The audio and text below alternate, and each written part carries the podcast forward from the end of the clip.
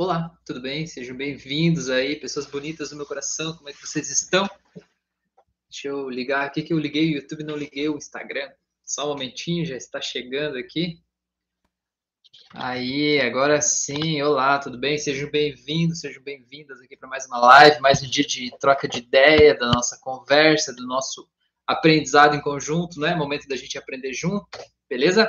Então seja bem-vindo e vocês sabem que aqui o, quem define o tema da live é você, né? Então você é quem manda aí e decide qual é o tema da live de hoje. Então fica à vontade aí, você está em casa e manda aí para a gente qual é a situação, então, qual é a questão que a gente vai destrinchar hoje aqui para a gente entender a respeito do que está acontecendo. Eu estou tentando entender agora, nesse exato instante, por que, que eu estou tão branco nessa live. Deixa eu vir mais para trás um pouco, diminuir um pouco aqui, peraí, vamos ver.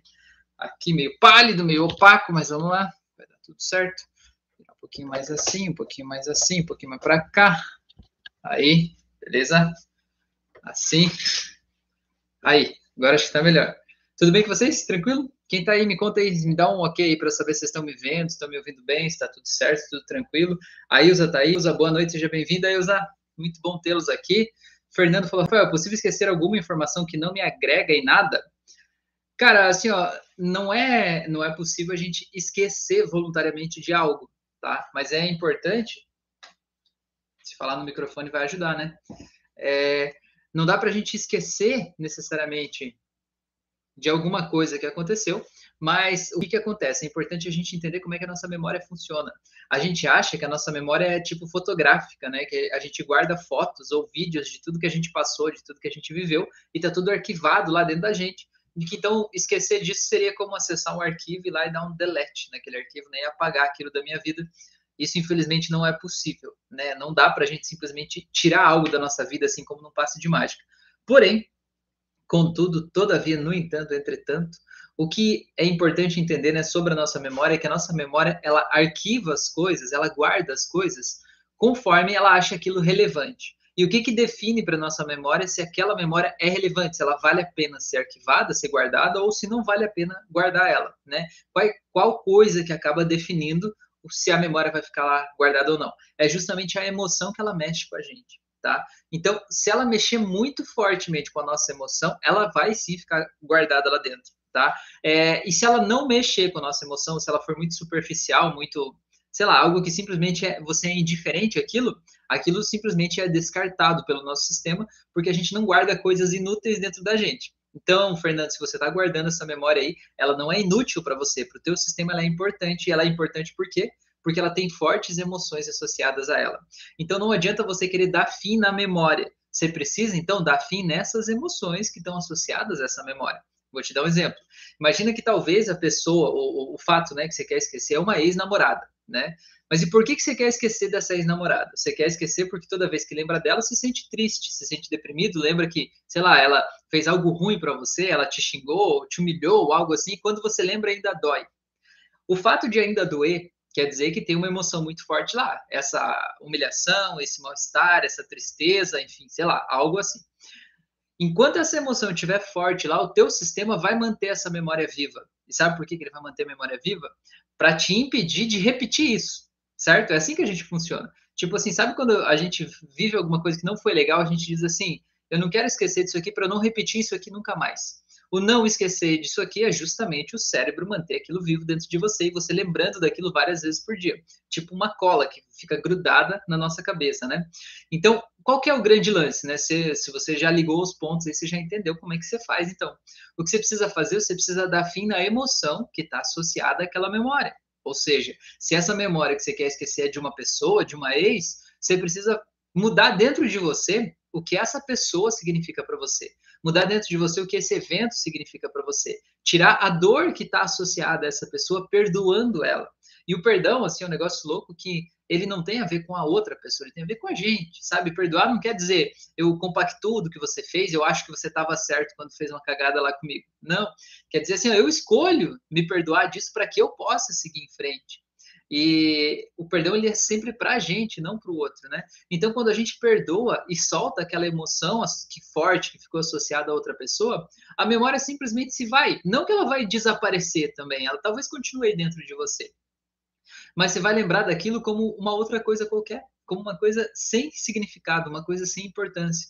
É muito comum quando eu faço terapia, né, com pessoas que de alguma forma estão com um problema de um fim de relacionamento, né, quer esquecer o ex, quer se libertar, né, depois de uma traição ou algo do tipo, né, é, de alguma forma é muito comum quando a gente termina o processo perguntar para a pessoa assim, e aquela pessoa, e aquele ex lá, né, como é que você vê ele agora? E as pessoas olham, olham, fazem uma cara de surpresa e dizem assim, nossa, é, é como se ele nem nunca tivesse existido é, ou elas dizem assim, é como se ele tivesse existido, mas nunca tivesse feito parte da minha vida. É como se fosse uma pessoa distante, como se fosse uma pessoa que eu vi na rua uma vez.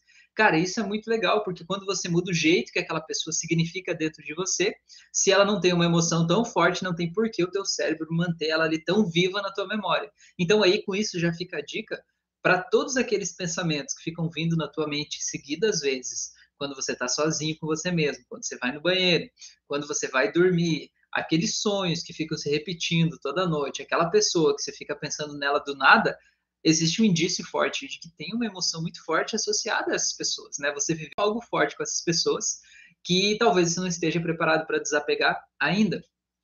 E viver algo forte não quer dizer que é sempre ruim, tá? Porque às vezes você viveu algo bom. Eu já tratei muitas pessoas que elas estavam em depressão, não porque elas viveram algo ruim, mas porque elas viveram algo muito bom, mas aquele bom acabou, entendeu? O que que era aquele bom? Talvez era um relacionamento e a pessoa foi embora, a pessoa faleceu, a pessoa saiu da vida dessa pessoa, né?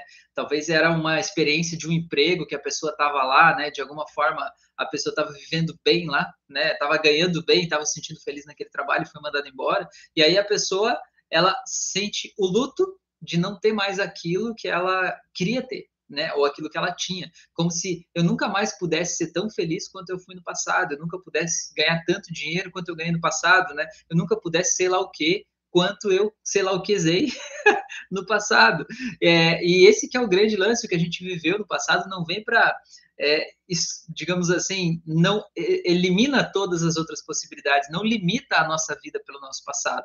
O passado são apenas as experiências que a gente já viveu, mas tem quantas experiências que a gente ainda não viveu, que estão esperando a gente para serem vividas, e que se você não viver, elas não podem ser vividas de outra forma com outra pessoa, certo? Depende só de você, né? Então a gente precisa desapegar dessas coisas do passado, dessas pessoas, dessas memórias, dessas lembranças, das dores, porque aí sim essas coisas ficam assim meio insignificantes e aí elas não doem mais. E aí aquela memória simplesmente se vai. Beleza? Fernando falou: pretende gravar um vídeo no seu canal do YouTube com hipnose para autoconfiança? Fernando, tem já. Se você pesquisar na playlist das auto-hipnoses, tem. Tem uma de fé e confiança, tem uma de é, autoestima e tem mais uma de. Como é que chama? É, Cara, nessa pegada da confiança também, mas se rolar lá, você vai ver, beleza? Fernando falou: minha internet caiu, não consegui pegar a explicação toda. Não dá nada, depois você volta aí e assiste, beleza? É, a única coisa que você precisa entender é que a memória está grudada em você porque tem uma emoção muito forte que você deixou associada a essa memória. Solta essa emoção que a memória perde a força. É, não consegui pegar toda a explicação, mas no geral, como dizia Marco Aurélio, o que nos dói não são os fatos, e sim nossa interpretação acerca deles. Mas é exatamente isso. Essa, essa frase aí já tem foi lida por várias pessoas, né, reinterpretada de várias formas, e é exatamente isso. Eu contei agora há pouco ali, nos, agora há pouco não, de tarde, né, no vídeo que eu fiz aí pro, pro Reels, Reels, né, do Instagram, é, de um caso de uma pessoa que eu atendi, e essa pessoa estava falando, né, dentro da terapia, ela falando que tinha um, problema lá que incomodava muito ela é que um dia, né, a mãe dela, ou seguidas vezes, não me lembro direito, mas a mãe dela foi lá e disse assim: porque você é uma filha da puta, né? Falou para a filha dela, né? E eu comecei a dar risada. E aí ela pegou e me olhou sem entender, né? Tipo, como que você tá dando risada de uma situação séria dessa da minha vida, né? Aí eu falei para ela assim: você já parou para pensar que ela é tua mãe? E que quando ela diz para você que você é uma filha da puta, isso não é um julgamento, mas é uma confissão. Aí ela parou e ela começou a rir, mas ela ria tanto, tanto, tanto, o que, que a gente faz? A gente muda o jeito de olhar para uma determinada situação. O que a gente antes a gente tomava como verdade, como né, uma ofensa ou algo assim, quando a gente muda o ângulo, o enquadramento, aquilo simplesmente muda, né? O, o poder que aquilo tem sobre a gente é incrível. A Karen falou: Minha mãe repetiu a mesma famosa frase dela. Achei que agora ia. Daí parei e olhei para ela e pensei: Nunca vai mudar, mas não doeu. Que legal, exatamente isso aí. Ela pode achar o que ela quiser, né, Karen? O que ela acha é um problema dela, na verdade, ela pode querer o que ela quiser, mas na verdade o único querer dela que tem importância é o querer que ela tem sobre a própria vida dela, né? Não sobre a vida dos outros. Então a gente tem que cuidar muito com isso, né? Porque quantas vezes a gente de alguma forma deixa de fazer o que a gente quer, deixa de realizar os nossos sonhos porque a gente está querendo suprir a expectativa dos outros. E cara, quanto mais você se esforçar para suprir a expectativa de alguém, mais esse alguém vai exigir de você, ele nunca vai estar satisfeito, não importa quem for esse alguém. Pode ser um marido, pode ser um filho, pode ser um pai, uma mãe, um avô, não importa.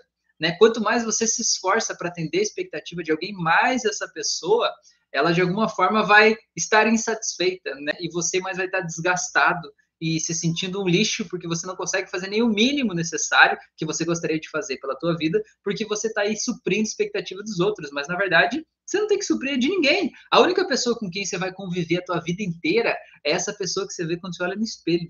Essa pessoa aí tem que estar feliz, né? É o que essa pessoa sente é importante. E muitas vezes a gente deixa de lado a gente. A gente se deixa de lado a gente deixa de lado o meu querer, tipo, ah, eu só queria isso, mas também não é importante, né? Eu vou deixar quieto aqui, é, não vou criar um problema por causa disso, né? Não vou querer uma coisa aqui que de alguma forma vai gerar um atrito, um estresse. Eu nem faço tanta questão, deixa assim.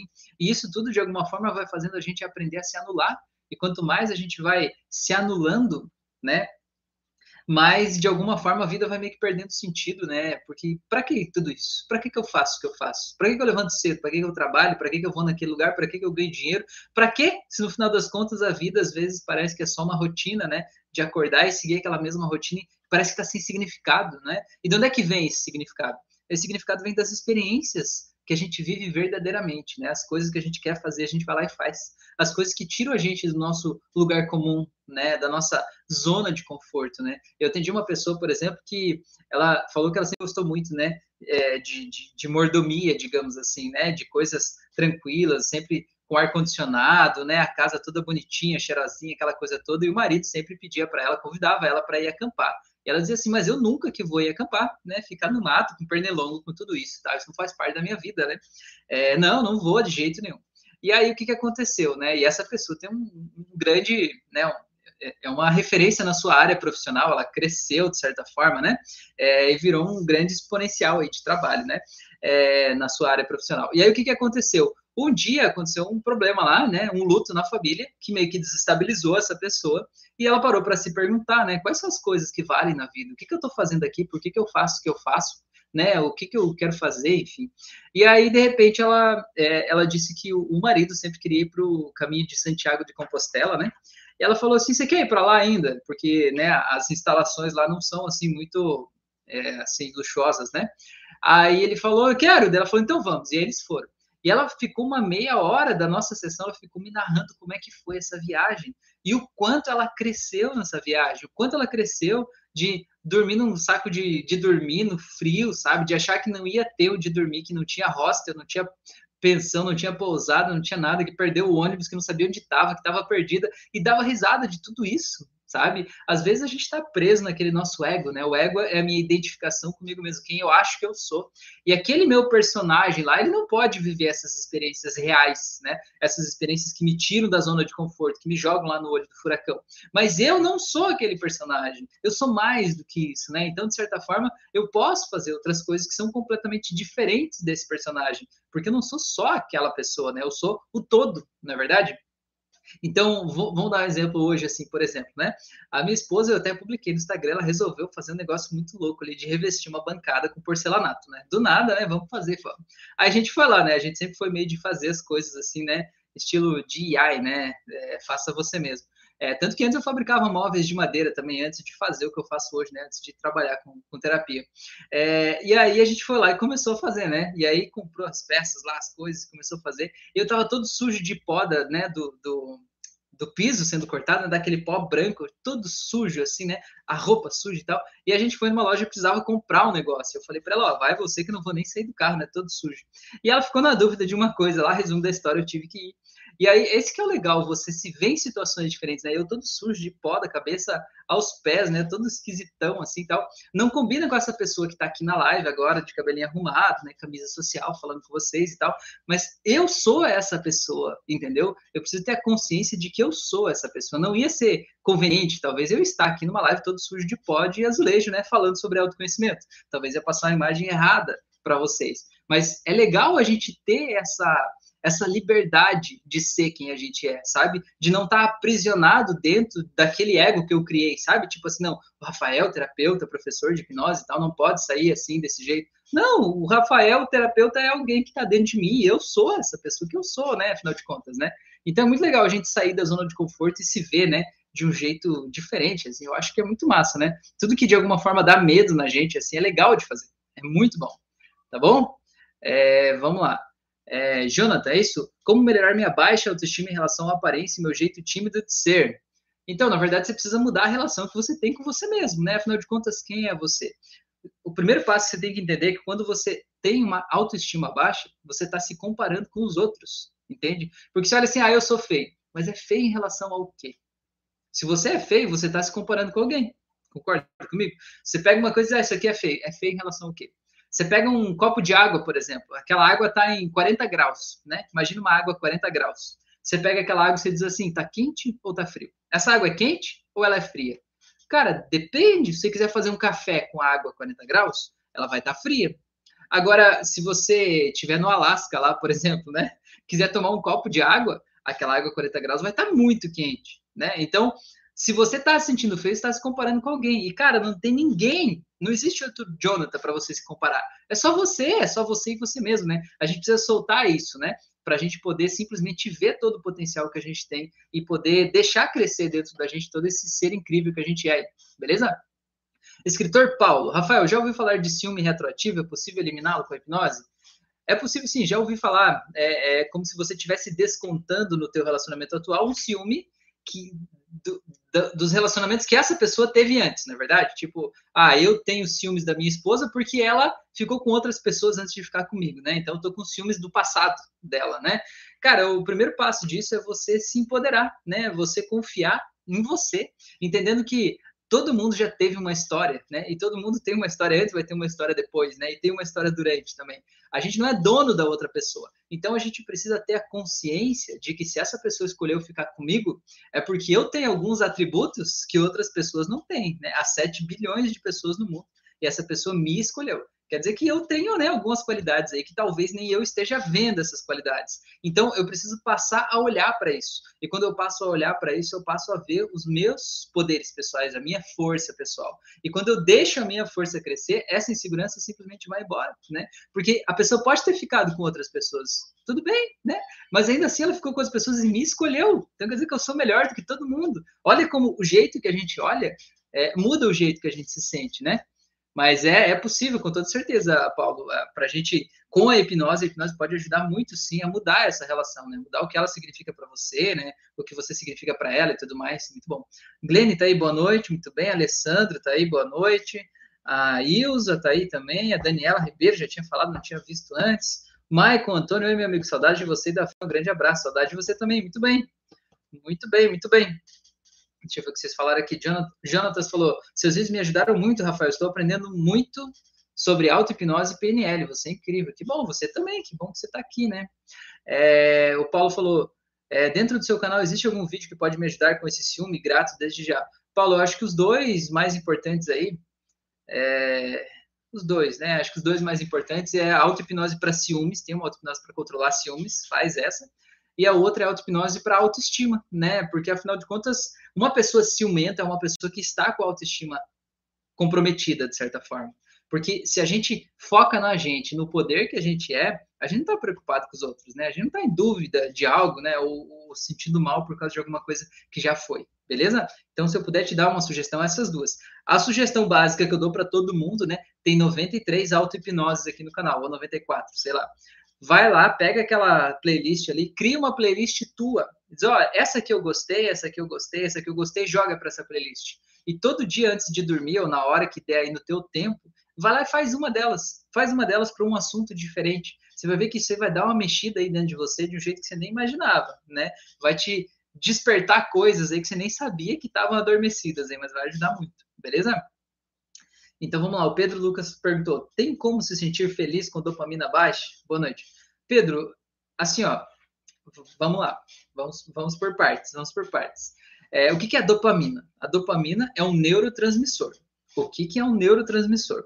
É um bagulhinho louco que está dentro do teu cérebro, certo? Aí você tem os neurônios, que são as células do cérebro, e os neurônios se ligam um ao outro por meio de uma sinapse, que é essa ponte, essa ligação que faz a informação vir de um neurônio chegar no outro. É assim que a gente constrói o nosso conhecimento, o nosso aprendizado, o nosso jeito de olhar para a vida, o nosso jeito de se sentir diante do mundo. É assim.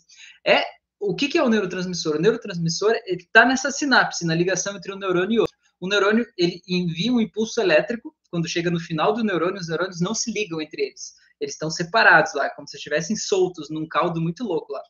Aí o neurônio emite um impulso elétrico e aí o neurotransmissor que está mais próximo ele recebe esse impulso e leva até o próximo neurônio, certo? Então o que, que acontece? Uma pessoa que, por exemplo, está no estado de depressão, ela tem uma, uma população muito grande no seu cérebro de neurotransmissores que causam tristeza. E ela tem uma população diminuída de neurotransmissores que trazem bem-estar, alegria, tranquilidade, segurança, paz, certo? Não vou nem falar de nomes aqui, né? O meu objetivo é passar o conceito, né, para você.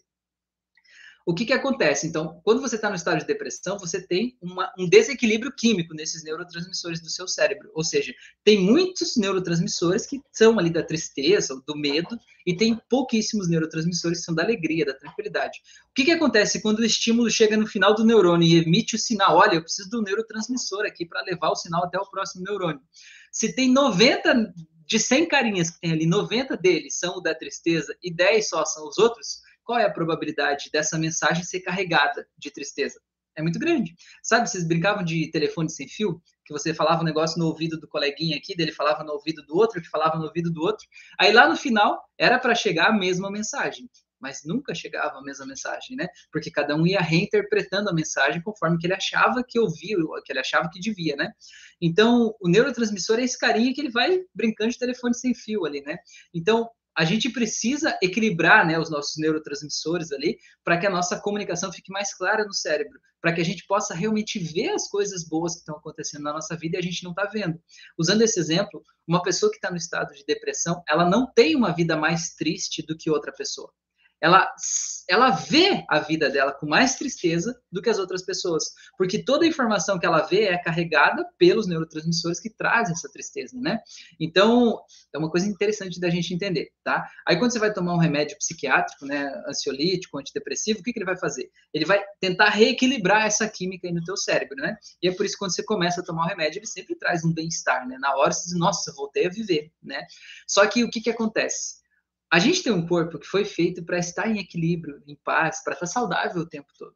Então, se você está com desequilíbrio no teu cérebro, é porque algo está causando aquele desequilíbrio. Concorda comigo? Ele devia estar equilibrado. Se ele está desequilibrado, tem algo que está errado. Esse algo que está errado, o remédio não vai corrigir esse algo. O remédio ele vai tentar reequilibrar a química do teu cérebro mas ele não está tratando a causa daquele desequilíbrio, entendeu? Então é por isso que você sempre deve tomar um remédio acompanhado de um processo terapêutico, né? Porque é um processo terapêutico que vai mudar o jeito que você está olhando para a tua vida, o jeito que você está contando as suas histórias, que no fundo vai mudar o jeito que você se sente com você mesmo, né? Para que você possa se sentir mais em paz consigo mesmo, mais feliz, mais tranquilo, enfim, né? Então a tua pergunta é: é possível se sentir feliz com dopamina baixa? É possível. Na verdade, o que você pode fazer, o primeiro passo, já que você está nesse papo, né, é, bioquímico, né, nesse papo psiquiátrico aqui até, né, é, o que, que você pode fazer? Veja quais são as atividades que geram dopamina para o teu sistema e faça essas atividades. Aí o teu corpo vai gerar automaticamente, manualmente, do jeito dele, vai gerar dopamina e a dopamina vai te fazer se sentir bem, porque vai aumentar a população daqueles neurotransmissores ali naquele momento. Mas agora, o grande lance, o mais importante de todos é pare de pensar as merdas que você anda pensando. pare de pensar essas merdas. Porque o nosso cérebro, o nosso corpo não sabe diferenciar o que você está vivendo de verdade do que você está apenas pensando. Então, se você realmente pensar, por exemplo, sei lá, é, tem medo da morte, tem medo que, sei lá, que seus pais morram, por exemplo, né? Sei lá, uma besteira aí, né?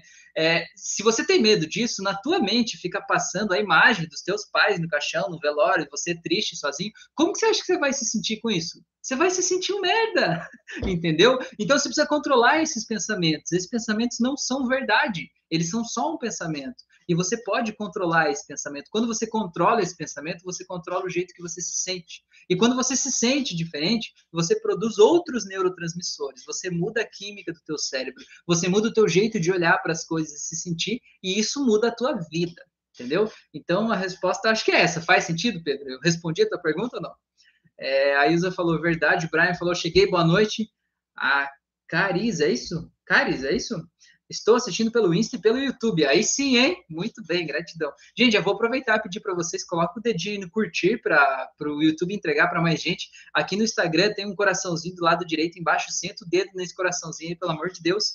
Né? Ajuda o Instagram a entregar isso para mais gente tem uma setinha no Instagram, parece um aviãozinho, clica ali e envia para as pessoas que você acha que de alguma forma possam ser beneficiadas com esse conteúdo, com autoconhecimento, né? Quem está no YouTube, compartilha, pega o link aí, envia para as pessoas, põe em qualquer lugar aí, mesmo que as pessoas não assistam ao vivo, elas vão assistir depois, isso ajuda, né, a entregar essa mensagem. A gente compartilha tanta coisa, tantas vezes, né, por aí, é, que às vezes a gente está compartilhando ódio, compartilhando medo, compartilhando ansiedade, compartilhando insegurança. E a gente pode compartilhar amor também, a gente pode compartilhar autoconhecimento, a gente pode compartilhar energia, compartilhar vida, né? Isso está à nossa disposição. É isso que é o livre-arbítrio, né? A gente é livre para fazer o que a gente quiser fazer, né? Então eu te convido agora para me ajudar a espalhar essa mensagem, tá bom? Beleza? Então vamos lá. É, opa, o Fernando falou, Rafa, eu tenho feito suas hipnoses faz alguns dias e faço de alguns outros canais também. Tem uma playlist, não sei porquê, mas os vídeos são os que mais me ajudam.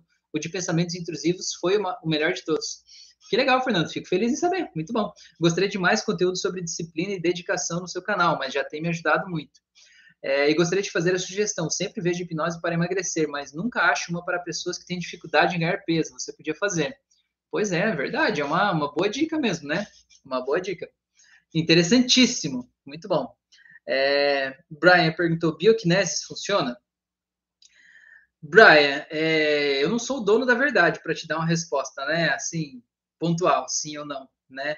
É, eu, Rafael, assim, né? No, no, meu mundo, eu não é que eu não acredite, mas eu não pratico, né? Então eu não tenho conhecimento sobre isso para te falar, né? Eu vejo na minha visão, na, no meu entendimento sobre a mente humana, o nosso cérebro ele precisa de emoções para funcionar. A gente é muito mais emocional do que a gente imagina. Então, o que, que a gente precisa? A gente precisa de uma emoção que esteja associada a algo que eu quero colapsar. Por exemplo, você tem raiva do teu chefe, né? E aí você tem uma emoção muito boa, que você se sente empoderado num outro determinado momento do dia. Você pode ativar essas duas redes neurais e você usar aquela emoção de se sentir empoderado para colapsar aquela rede neural da raiva lá do chefe para que você não fique com raiva dele, você se sinta mais empoderado mesmo quando está diante dele, por exemplo. Né?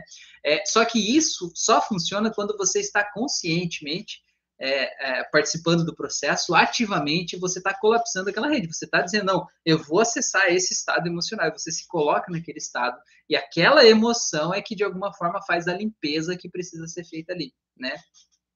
Agora, a bioquinese, muitas vezes, você, você tem, é, tipo assim, é um áudio, né, que você pede para a pessoa colocar lá, aí existem mensagens subliminares colocadas lá que você não ouve, né, e que você acredita, né, que você faz uma solicitação de coisas para a pessoa e a pessoa coloca naquele áudio específico para você. Mas tem, sei lá, às vezes tem 200, 200 coisas ali que você está pedindo no mesmo áudio, né?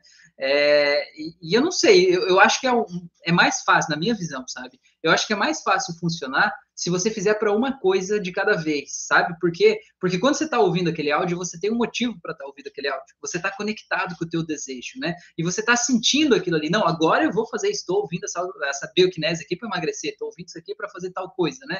Para ficar com os olhos claros, né? Estou fazendo tal coisa. Aí você está ouvindo aquilo ali, mas com um desejo muito intenso de que aquilo seja real, né? E acreditando que aquilo, aquela ferramenta ali pode ser a transformação que você está buscando na tua vida. E aí você está sentindo aquilo como verdade. Esse sentimento muda a tua vida, entendeu? Esse sentimento muda a tua vida. Então, eu acredito que qualquer coisa que você fizer voltado para o teu autoconhecimento vai te ajudar muito mais do que você não fazer. Então, você está me perguntando, né? É, faço bioquinese ou não? Vai lá e faz, né? Agora, se você me perguntar, é melhor fazer a bioquinese ou uma auto-hipnose? É que você está perguntando no canal de auto-hipnose, né? Se você perguntar no canal de bioquinese, talvez a resposta seja outra, né? É, então, eu acho que depende muito. O que eu posso dizer, né, do mais profundo do meu coração é testa, sabe? Vai lá e faz. Se joga e diz assim, eu vou ver se isso aqui dá certo. Mas não faz assim, tipo, eu vou, vou lá testar, ver se vai funcionar ou não. Diz assim, eu vou fazer isso aqui e eu vou dar o meu melhor para fazer isso aqui dar certo para mim, né? Aí você vai lá e se joga e depois você conta para nós aqui como é que foi. Beleza? Então vamos lá. É, a Caris, é, é, é Caris mesmo teu nome? Fala aí. É, falou ótima pergunta do Brian. Rafa, alguma dica para conseguir fazer as hipnoses terem ainda mais efeito em mim? É, a a dica mais importante, né? Acho que a primeira delas é tente fazer de forma consciente, né? Não assim colocar auto-hipnose para ir dormir, por exemplo, que aí você ouvir enquanto dorme não é tão eficiente quanto você fazer ela de forma consciente. Então, faça acordada, é a primeira dica. A segunda dica é sinta tudo que é dito ali como se fosse real. Se permita viver as emoções daquele momento. Porque não é a imagem que a gente projeta lá que faz a transformação acontecer, mas é o teu sentimento interno, tá? Então, por exemplo, imagina que eu digo assim, por exemplo, naquela da prosperidade. Imagina que na tua frente tem um pallet cheio de, de notas de 100 reais, por exemplo. Cara, não é a visão daquele pallet que vai mudar a tua realidade. É você se sentir como você se sentiria se estivesse na frente de um pallet cheio de notas de 100 reais. Como que você ia se sentir, né? E se você pudesse pegar aquele dinheiro e nadar no meio daquele dinheiro, como que você ia se sentir? E para isso, a gente precisa fazer o efeito associado. A gente chama na hipnose de dissociar e associar. Dissociar é quando assim, sei lá, eu estou vivendo uma dor muito intensa e eu me dissocio de mim mesmo. É como se eu olhasse de fora o eu lá embaixo, né? Eu estou olhando aqui de fora e me vendo lá. E quando eu, de alguma forma, vou lá e me associo a mim, eu, eu vivo a experiência em primeira pessoa. É que nem montanha-russa, por exemplo, né? Você tá na fila esperando para entrar na montanha-russa, você vê a montanha subindo, descendo e fazendo looping, fazendo as voltas, você consegue ter uma ideia de como é a sensação de estar tá lá naquele carrinho. Agora, é diferente quando você está sentadinho lá no carrinho, não é? Isso é a experiência associada, você está no carrinho experiência dissociada, você está olhando aqui de fora e pensando como seria se de alguma forma você estivesse lá. Então, se você quer potencializar os efeitos da tua auto-hipnose, sempre, sempre faça ela de forma associada. Esteja no carrinho da montanha-russa lá, entendeu? E se joga sem medo, porque aí, meu amigo, minha amiga, aí, aí ninguém te segura, beleza? Salles falou, boa noite, mestre, seja bem-vindo. Brian falou, muito obrigado. Michael falou, já vem algum tempo com depressão, ansiedade, às vezes crises nervosas, além do tratamento clínico e, via, e vias de remédios. A busca que posso preencher esse vazio é muito importante. No meu caso, ajuda espiritual. Pois é, Michael, cada um tem que achar o caminho que lhe faz sentido, né? Cada um tem que achar o jeito de preencher essa questão. O grande lance é a gente entender que essa, esse vazio, né? Como você usou essa palavra, né? Esse vazio é uma coisa que a gente não preenche com nada aqui fora.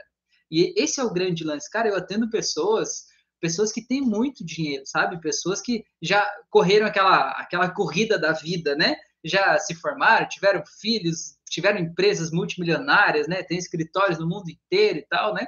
E ainda assim tem aquele vazio, sabe? Aquele vazio que tá ali dentro. Por quê? E por que, que as pessoas cresceram tanto financeiramente assim? Porque elas dedicaram toda a força e energia delas para preencher aquele vazio de coisas lá de fora, de carro, de casas, de iates, de mansão, né, de outras coisas. E isso não preenche aqui dentro, nada preenche aqui dentro. Às vezes a pessoa está sozinha, por exemplo, né, fora de um relacionamento, e ela está se sentindo um lixo e ela acredita que se ela tiver uma pessoa do lado dela, aí tudo vai ficar bem, porque ela acha que o outro vai preencher o vazio dela, e o outro não vai. Aí essa pessoa encontra alguém e acaba tendo um relacionamento meio é, infantil, meio controlador, meio doente, meio tóxico, né? Cheio de cobrança, cheio de mal-estar, né? Porque às vezes é dois ali de muleta, um se apoiando no outro ali, né? E ninguém tá totalmente inteiro, né? Se um sai, os dois caem, né? É, então, na verdade, o que eu vejo, né, é que a gente precisa olhar para dentro. E olhar para dentro é um caminho solitário. É um caminho muitas vezes difícil, né? É um caminho que a gente precisa realmente ter a coragem de olhar para as nossas sombras, né? Sombra, segundo Carl Jung, é tudo o que está em mim que eu não quero aceitar. Tudo que está em mim eu não quero ver, não quero isso em mim, né? Eu não aceito isso em mim. Mas tudo que eu não aceito me controla, toma conta da minha vida.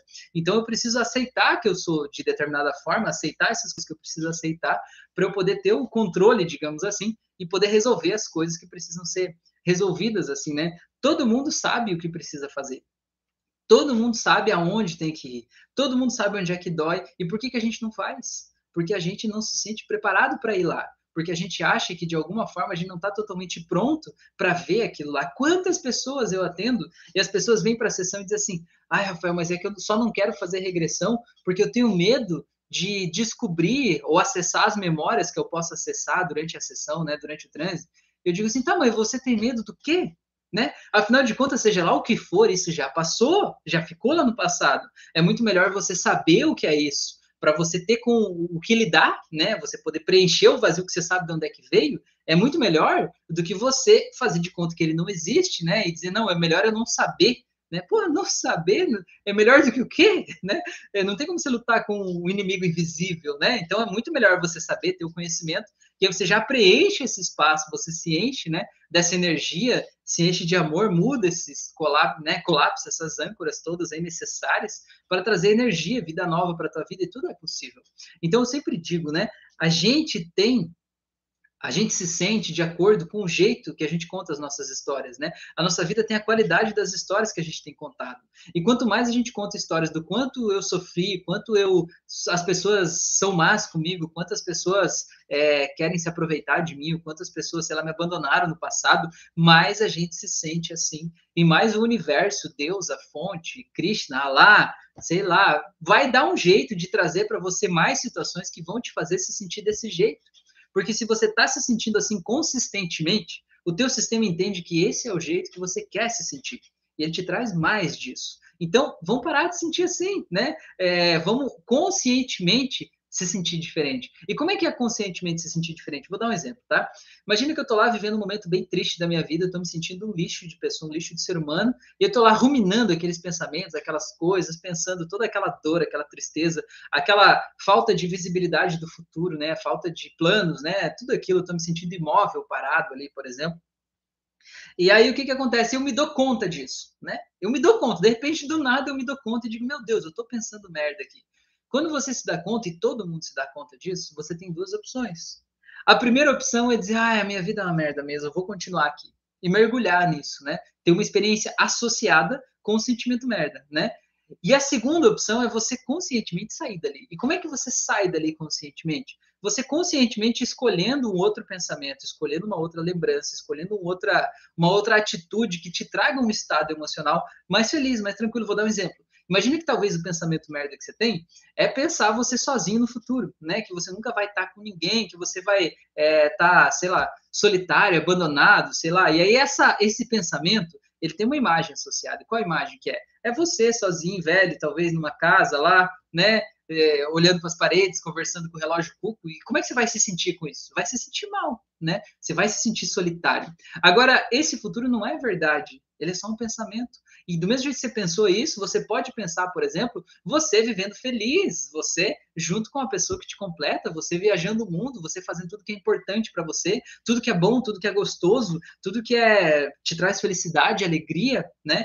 E esse outro pensamento você pode conscientemente e consistentemente substituir o pensamento antigo pelo novo. E cada vez que você substituir o pensamento antigo pelo novo, o teu cérebro vai entender que você quer, quando pensar sobre o futuro, não mais pensar do jeito que você pensava, mas pensar do novo jeito. No começo vai ser pesado você ficar fazendo isso conscientemente, né? Criando essa nova mensagem. Mas chega um momento que o teu cérebro entende que esse é o novo jeito de pensar, e nesse momento sabe o que, que acontece? Acontece isso, ó vira a chave. Ele automatiza esse novo pensamento como jeito certo de pensar sobre aquele determinado assunto. E quando ele automatiza esse aí como jeito certo de pensar, a partir de então, ele sempre vai pensar desse jeito novo. E aí a mudança já aconteceu, entendeu? A mudança foi de dentro para fora. É um bagulho bem louco, eu acho muito massa isso. Caris falou: como criar o hábito de fazer exercícios e dieta? Então, na verdade, sobre isso, o grande lance é você entender se você realmente acredita que você pode ter um corpo em forma. Você acredita nisso? Porque assim, ó, uma coisa é você querer isso. Outra coisa é você achar que você pode. Quanto mais dietas a gente fez, aquelas dietas da moda malucas de efeito sanfona, aquela loucura toda lá, mais a gente acha que não dá certo para mim, né? Por quê? Porque muitas vezes o que acontece na maioria das pessoas, as pessoas estão talvez acima do peso porque elas estão comendo as suas emoções, elas estão comendo a sua ansiedade, elas estão vivendo situações na vida dela que estão deixando elas sem ar, sufocadas, e a gente aprendeu a buscar carinho na comida. Né? Se você vai visitar seus pais, seus avós, suas tias, você vai na casa das pessoas mais antigas, o que, que tem lá? Comida. E as pessoas fazem comida para você. E fazem 10 tipos de comida diferente. Tem que comer de tudo aquilo lá. Porque aquela comida é amor. É o jeito deles te dar amor. É o jeito deles dizer: eu me importo com você. Você é importante para mim. E a gente aprendeu, então, quando a gente quer se sentir importante, quer se sentir amado, a gente aprendeu a fazer o quê? Comer. Porque a comida é algo que preenche. Aí você, é, às vezes, vai fazer uma dieta da moda aí, e você fica uma semana, duas, talvez até um mês, passando fome ali, porque você não está fazendo uma reeducação alimentar. Você está lá só fazendo um negócio bem pontual, tirando um monte de coisas ali, de nutrientes da tua vida, diminuindo a quantidade só, muitas vezes até sem acompanhamento né, nutricionista de alguém responsável. E aí o que, que acontece? Durante um tempo isso até vai funcionar. Mas vai chegar um momento que o teu corpo vai cobrar isso, né? E vai cobrar o efeito rebote, vai cobrar. Cadê aquela alegria que eu sentia quando eu comia? Cadê o prazer do brigadeiro? Cadê essas coisas, né?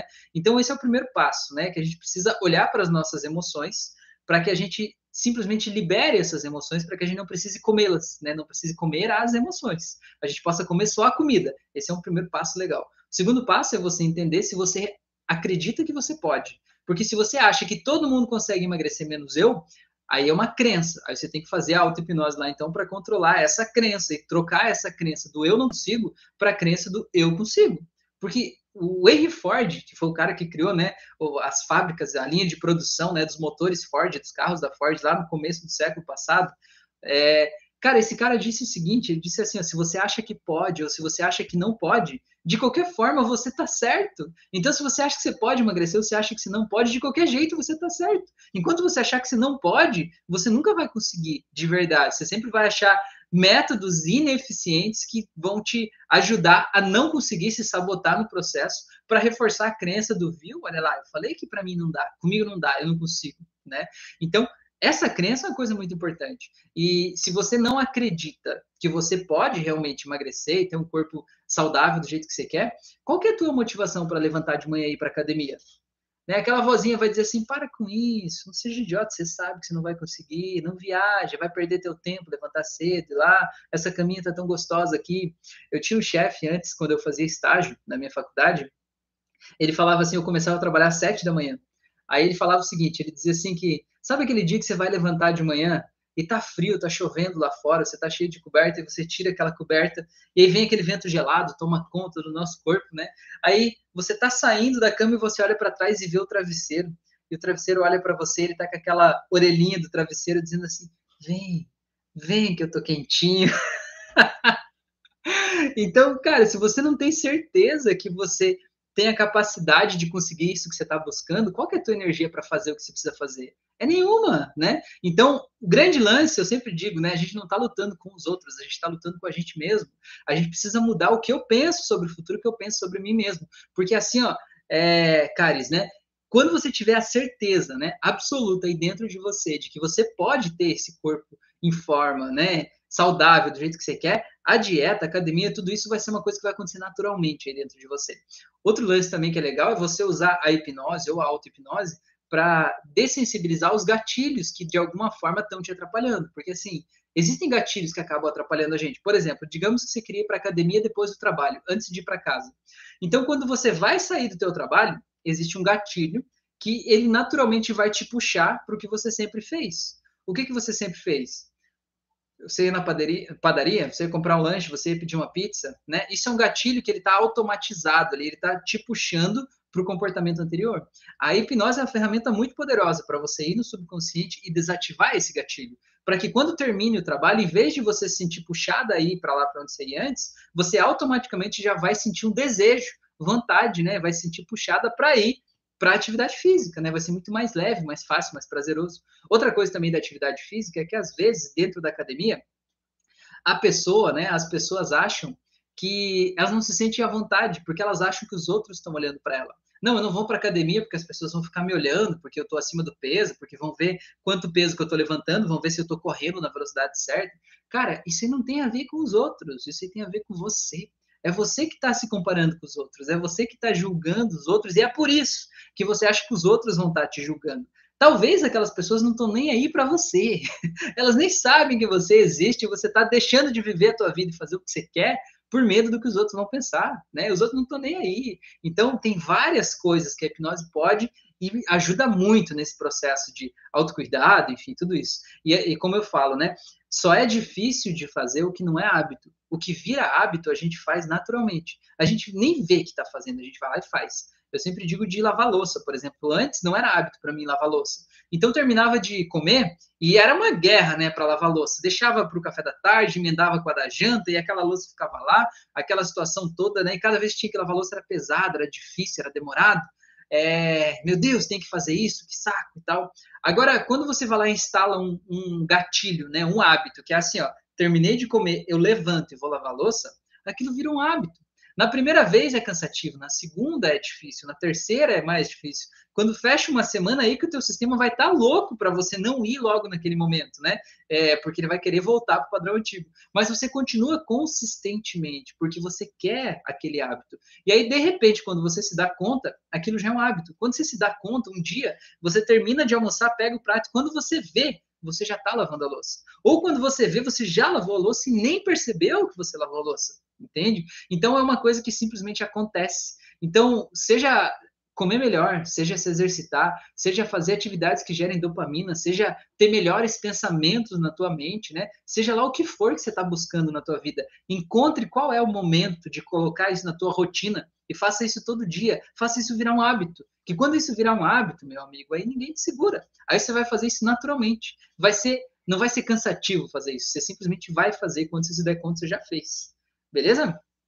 Então vamos lá. A Ilza falou, Michael, Antônio, só se você era do lado espiritual, aí pode ser sim. O Michael falou isso, amiga. Já estou começando a identificar os chamados gatilhos e aos poucos melhorando. Os remédios são paliativos na maioria dos casos. Encarar as suas sombras e seguir em frente, viver o agora. Isso, Ilza, o olhar espiritual no meu caso, mas cada um é cada um, exatamente. Saúde da mente, boa noite, seja bem-vinda. Como é que é seu nome aí, Saúde da Mente? Conta aí pra mim. O Michael falou, só fui identificar depressão depois de mais de um ano na terapia e diagnósticos médicos, mas hoje sei que posso largar essa situação. É um processo, aos poucos, exato. Então, ó, o que o Michael falou é uma coisa muito séria, né? Você entender que você não é a depressão. A depressão é um estado em que você entrou, você percebeu que você estava lá, né? Tipo uma roupa que a gente veste. Estou aqui. Agora, você entender que você não é a depressão é a coisa mais importante de todas, para você se permitir ter a oportunidade de sair de lá. Porque se você entender que é uma roupa, você entende que você pode tirar aquela roupa e colocar outra. Não estou dizendo que é fácil tirar aquela roupa e colocar outra. Eu estou dizendo que é possível. Agora, se você acha que você é a depressão, aí Fica uma coisa assim, tipo, eu sou uma pessoa errada, eu tenho um defeito, eu tenho um problema. Você não consegue dissociar uma coisa da outra. Você, a depressão, de repente, vira um bagulho só, né? Uma coisa louca. E você não sabe mais separar, né? Sair dali. Quando você se vê, você tá preso, embrulhado naquele negócio. Então, isso que o Michael falou é incrível, né? É, é muito maduro isso mesmo, né? Entender que a depressão é um estado, do mesmo jeito que a alegria é um estado você pode se conectar à alegria, você pode se conectar à depressão, né? E você pode transitar entre esses mundos, né? Então, tem o, o como é que é o nome dele?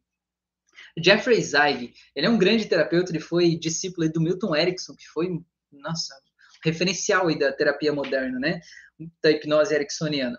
O que, que o Jeffrey Zeig fala é o seguinte, a pessoa diz assim, Jeffrey, o paciente procura ele no consultório e diz assim, Jeffrey, é, eu sou depressiva. Ele assim, mas como assim você é depressiva? Você se sente depressiva todos os momentos do seu dia? Aí a pessoa diz assim, todos os momentos. Ele diz assim, até quando você dorme? Aí a pessoa para e pensa, tipo, sabe, quando eu durmo eu não sei se eu sou depressivo se eu não sou, eu não sei como é que está acontecendo. Aí já cria uma dúvida, né? Não é todo dia. E o grande objetivo dele é criar essa dúvida para a pessoa se permitir desassociar disso, né? Existe a depressão? Existe, é sério, é sério, beleza? Mas não é eu, né? Não é quem eu sou. Ela é uma coisa que está lá, eu entrei nela posso sair nela. Que nem você vê um banhado lá, né? Você pode entrar no banhado, você pode sair do banhado, você pode sair todo sujo do banhado. Mas uma vez que você está fora do banhado, você pode se lavar e o banhado fica lá e você fica aqui, né? Então, mais ou menos isso. A gente precisa dar essa oportunidade, essa porta de saída para a gente poder sair, né? Que se não der a porta de saída, a gente não sai. beleza? A Caris falou, essa live ficará salva? Sempre fica, Caris, sempre fica. Aqui no canal do YouTube tem uma playlist só das lives, quer dizer, você procurar nos vídeos, tem uma opção lives, né, ao vivo, clica ali, e no Spotify também sempre fica lá, beleza? Só lives que são específicas, tipo de um curso, por exemplo, ou algo assim, aí eu tiro do ar aqui, mas as lives, né, essas lives aqui de segunda e quinta sempre estão aí, beleza? Saúde da mente. Terezinha, muito bem, Terezinha, prazer. A Ilza falou, sim, verdade, é importante se reconhecer, beleza. Deixa eu voltar aqui, ver o que vocês falaram aqui no Instagram. Meu Deus, eu tenho dois chats para eu acompanhar aqui, meu Deus do céu. Eu tô até meio perdido aqui, gente. Vocês me desculpem. Eu já quase não falo, né? Então, meu Deus. Beleza, aqui já foi. Esse aqui eu já li. Aqui. Adina. Adina, isso? É normal demorar para se concentrar? É normal, na verdade, principalmente quando você está começando um processo de concentração, né? Um processo de meditação, um processo de auto-hipnose, um processo de autoconhecimento, seja ele qual for. Qualquer momento que você tentar parar a tua mente e tentar se concentrar em algo voltado para você, o teu sistema aí vai ficar louco para te trazer todos os, os, as coisas do mundo, né, os atrativos do mundo para você parar de fazer isso, né? Quando você começa a meditar, você fecha os olhos e pensa assim, aí vem aquela, meu Deus, eu tenho que fazer tal coisa, ah, eu tenho que fazer isso, eu tenho que lavar roupa, eu tenho que lavar louça, eu tenho que fazer não sei o que, eu tenho que pagar aquela conta, eu tenho que mandar um e-mail pro fulano que é urgente, eu tenho que responder aquilo lá, e tudo fica urgente naquela hora, né? E é normal isso acontecer, é normal também a gente, de alguma forma, ter dificuldade para para entrar realmente no ritmo, a gente como se precisasse de uma descompressão, né? Quase tipo uma câmara de descompressão para sair do mundo que a gente está aqui, para entrar nesse mundo imaginário, né? Esse mundo de fantasia, esse mundo que permite que a imaginação colapse, né? A nossa realidade, nosso jeito de se sentir no mundo, né? Então, super normal, tá bom? A Karen falou, se joga no dinheiro. Pois é, Karen, eu tava falando da auto-hipnose antes, né? Se joga no dinheiro, é isso aí, dinheiro é lindo, dinheiro é coisa mais maravilhosa, né? Coisa fofa, coisa querida, né? A gente tem muita crença sobre o dinheiro. O dinheiro é muito, muito mal visto, mal interpretado pelas pessoas como se fosse algo ruim. Na verdade, não é, né? é uma coisa querida. O Elida falou: é, tô de um jeito que até ir beber água me cansa. Disposição zero, vivo na cama. Então, olha só, vou te dar uma dica. Traz a garrafa de água com você. Mantenha a garrafa de água com você, mulher, pelo amor de Deus. Só durmo com medicações. Queria parar que esse remédio vicia porque esse remédio vicia. Ah, com certeza. Existe muita diferença entre ansiedade e depressão? Existe estágio? São coisas diferentes, na verdade, né, Welida? Muitas pessoas são diagnosticadas com os dois, mas são coisas diferentes. É, de uma forma rasa, superficial, assim, depressão é algo que você passou, sabe? É você ficar relembrando de coisas do passado é você ficar relembrando das pessoas que te magoaram, relembrando do sofrimento, relembrando de como a tua vida era boa e não é mais. Você não viveu o presente porque você está revivendo o passado. As coisas que não são mais possíveis, as coisas que acabaram, os traumas que você viveu, né, acidentes, lutos, perda, tudo isso. Isso é depressão, isso que traz a depressão. E você vai se sentir triste, é naturalmente, né, é natural você se sentir triste quando você lembra de algo bom que acabou ou você lembra de algo ruim que você foi muito machucado e fica lembrando com dor daquilo, como se aquilo ainda estivesse te machucando agora, né? Então você vai se sentir triste. Então, a depressão é essa tristeza profunda, que ela está enraizada, de certa forma, né? É como se, de repente, sentasse uma nuvem preta na sua cabeça e tudo fica meio escuro, sabe? Tipo, o dia meio nublado, que você não vê as coisas direito. É tipo assim, né? Você se sente meio triste, meio sem, sem sentido ali naquele momento, né? A depressão é mais ou menos isso. E a ansiedade é o contrário ansiedade você não está vivendo o agora, você está vivendo o futuro. Você está pensando sobre o que pode acontecer de ruim no futuro. E você está vivendo esse futuro. Você está pensando, por exemplo, ah, não vou ter dinheiro para pagar o aluguel no mês que vem.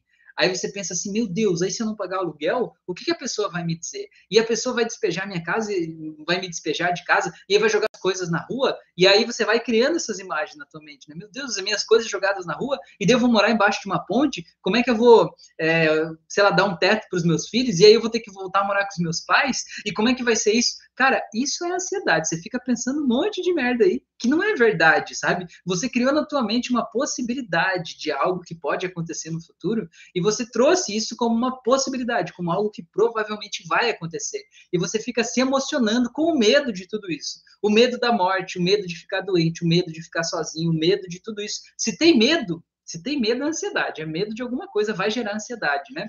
E ansiedade também é um sentimento de você se sentir pequeno, se sentir insignificante, né? Achando que você não tem poder para mudar aquela situação ruim que você está vendo que está se formando ali. Eu traduzo a ansiedade numa metáfora que é você sentir que você está dentro de um carro E esse carro está em alta velocidade, ele vai bater no muro que está ali na frente. E parece que você não tem nada fazer, você só está vendo aquela tragédia anunciada e que você não vai conseguir desviar o muro, não vai conseguir frear o carro, que você simplesmente está vendo que aquele acidente vai acontecer. E você está se sentindo em pânico já por causa daquele acidente. Agora, põe a mão na consciência e me diz com carinho, quantas vezes no passado você viu um acidente catastrófico assim que ia acontecer na tua vida? E o acidente não aconteceu. Então, esse que é o grande lance para você sair da ansiedade, é você entender que o medo que você está sentindo, ele não é da realidade. E que os pensamentos que você tem sobre o futuro, eles não são verdade só porque você pensou. Eles são só pensamentos. E quando você controla esses pensamentos, você controla o teu estado emocional. Então, uma pessoa que ela é, é diagnosticada né, como depressiva e ansiosa, ela nunca está no presente. Ela sempre está vivendo as coisas lá do passado, né? Relembrando de toda aquela dor, aquele sofrimento, cavocando o passado, se sujando de volta de todas aquelas emoções ruins e tá preocupada com o futuro, achando que ela não vai conseguir nada, que nada vai dar certo, que o futuro é terrível e que as coisas vão, ruins vão acontecer. Mas e agora? Agora o que está acontecendo? Essa pessoa não olha para agora. E cara, é só o agora que a gente tem. Você não tem mais nada do que agora. Pensa bem, o passado ele não existe mais. Ele é só um filme que está gravado aí na tua cabeça certo? É uma memória de algo que você viveu, mas acabou, não dá para você voltar lá. E o futuro é algo que ainda vai acontecer. Mas aquele futuro, você vai construir ele como? Com base no que você faz agora. Com base no que você pensa agora, no jeito que você age agora. E é o agora que constrói o teu futuro. E quando você está indo do passado direto para o futuro, sim, nunca está no presente, você não está de olhos abertos para ver as coisas incríveis que estão acontecendo na tua vida hoje que você não está vendo. Você não está vendo as oportunidades que estão passando aí, que vão te levar para onde você quer, mas que você não embarca nessas oportunidades porque você está vendo algo lá ou lá no passado e você não está olhando para agora. Né? Então, o grande lance, o grande segredo para tudo isso é você estar presente. Estar presente é você conscientemente vir para agora quando você perceber que não está no agora, né? Quando você perceber, meu Deus, eu estou pensando sobre esse futuro de novo aqui. Opa, respira e volta para agora. É aqui no agora, a tua vida está aqui, a tua vida está aqui, né? Não importa o que tem antes, ou o que tem depois, ou o que você acha que tem depois, né? Então, importa o agora, beleza? Até tem um livro, tá aqui, ó, vocês conseguem ler aqui, ó, quem está no YouTube consegue ler aqui, ó. Ó, O Poder do Agora. Até vou pegar aqui. Vou mostrar para quem está no Instagram. Do cara Eckhart, Eckhart Tolle, chama O Poder do Agora, né? É, o que ele fala é justamente isso, são várias ferramentas ali para você estar presente no agora. Tem até como audiolivro no YouTube, então se você quiser, bota aí depois da live, põe para ouvir esse audiolivro aí, coloca, né? Você não vai perder o tempo da tua vida, você vai se trazer para agora, né? Agora, qual que é o grande, o grande entendimento? Você entender que você lê esse livro, né? Você ouvir o audiolivro, não vai mudar a tua vida. O que vai mudar a tua vida é você aplicar o conhecimento. Você vir aqui assistir a live e continuar pensando as mesmas merdas que você pensa, não vai mudar a tua vida. Nada vai mudar a tua vida, né? Você tomar o remédio, continuar pensando a mesma merda, né? Você vai estar tá gerando desequilíbrio que o remédio está tentando compensar dentro de você, mas você vai gerar cada vez mais desequilíbrio, entendeu? É, é isso que, né, que a espiritualidade fala, né? Que Deus deu para a gente o livre arbítrio. É isso. Você é livre para fazer o que você quiser da tua vida, mas tudo que você faz tem consequências. Quer continuar pensando merda? Continua, é um direito teu, né? É um direito teu. Mas a consequência é tua também, na é verdade? Então, deixa eu ver o que vocês falaram aqui. Sandy, tá aí, boa noite, Sandy. Seja bem-vinda. Muito bem, dona moça. A Wérida falou: Pois é, acho que tem os dois, ansiedade e depressão. Quarto, inicia as terapias. Eu crio histórias e vivo elas na mente. Isso é ansiedade. Só penso em morte, doença, acidente. Isso é ansiedade. É, eu ando de ônibus e fico pensando: se esse carro bater, vai capotar do lado direito, eu estou sentada desse lado. Aí quero mudar de cadeira, né? E me vejo quebrando vidro e saindo, ou que algo me esmagou. E sofro com o passado porque eu penso que poderia ter evitado muita coisa, e isso me tortura. Tento enganar minha mente para mudar as ordens das coisas. Eu não sei se vocês estão acompanhando a live, vocês ouviram o que eu falei? A Welly dela simplesmente falou exatamente a mesma coisa, exemplificando, né? Ela exemplificou tudo aqui, entendeu? Então, qual que é o caminho? O caminho é a gente voltar para agora. O caminho é a Wélida, quando ela se der conta de que ela está no ônibus pensando essas... Isso é o pensamento merda que eu falo, né? Quando eu falo pensamento merda, é isso. É, eu estou no ônibus, nossa, esse ônibus vai capotar para cá, as pessoas vão me esmagar. Você, a hora que estiver pensando isso, você fechar os olhos, respirar e dizer... Para com essa merda. e voltar para agora, sabe? É, qual que é? Assim, a probabilidade de um ônibus capotar enquanto você está dentro dele, ainda mais para o teu lado e para você ser esmagada lá. É possível? É possível. Tudo é possível. É possível que é um avião na minha cabeça agora. Tudo é possível. Agora, é provável que aquele ônibus que você tá vai capotar daquele jeito, para aquele lado, naquele momento lá, só porque você pensou isso? Óbvio que não. Então, o segredo para sair da ansiedade é você pensar as possibilidades que você está pensando aí na vida e deixar de ter elas como uma probabilidade, como algo provável, né? E você dizer para você mesmo assim, nem, nem lutar contra esse pensamento, simplesmente desfocar, desfocar em outra coisa. Porque quanto mais você tenta lutar com esse tipo de pensamento, mais forte ele fica, né? Ele ganha mais força, mais poder dentro de você. E aí é como se uma vozinha dissesse assim para você: não, mas você tem que se cuidar, você tem que estar prevenida, você tem que estar lá. E não adianta lutar com isso, né? Você tem que sair disso conscientemente e fazer outra coisa da tua vida, né? Concentrar em outra coisa, trazer o teu foco para o presente. Quando você está no ônibus achando que ele pode cair, você não está no presente, você está no futuro catastrófico que você acha que pode acontecer. Mas esse futuro não é verdade só porque você pensou. Não é porque você pensou que é verdade, entendeu? É isso. Escreve aí de batom no espelho do banheiro. Não é porque eu pensei que é verdade. Anota aí, anota isso aí, Wellington, tá? Dever de casa hoje, beleza?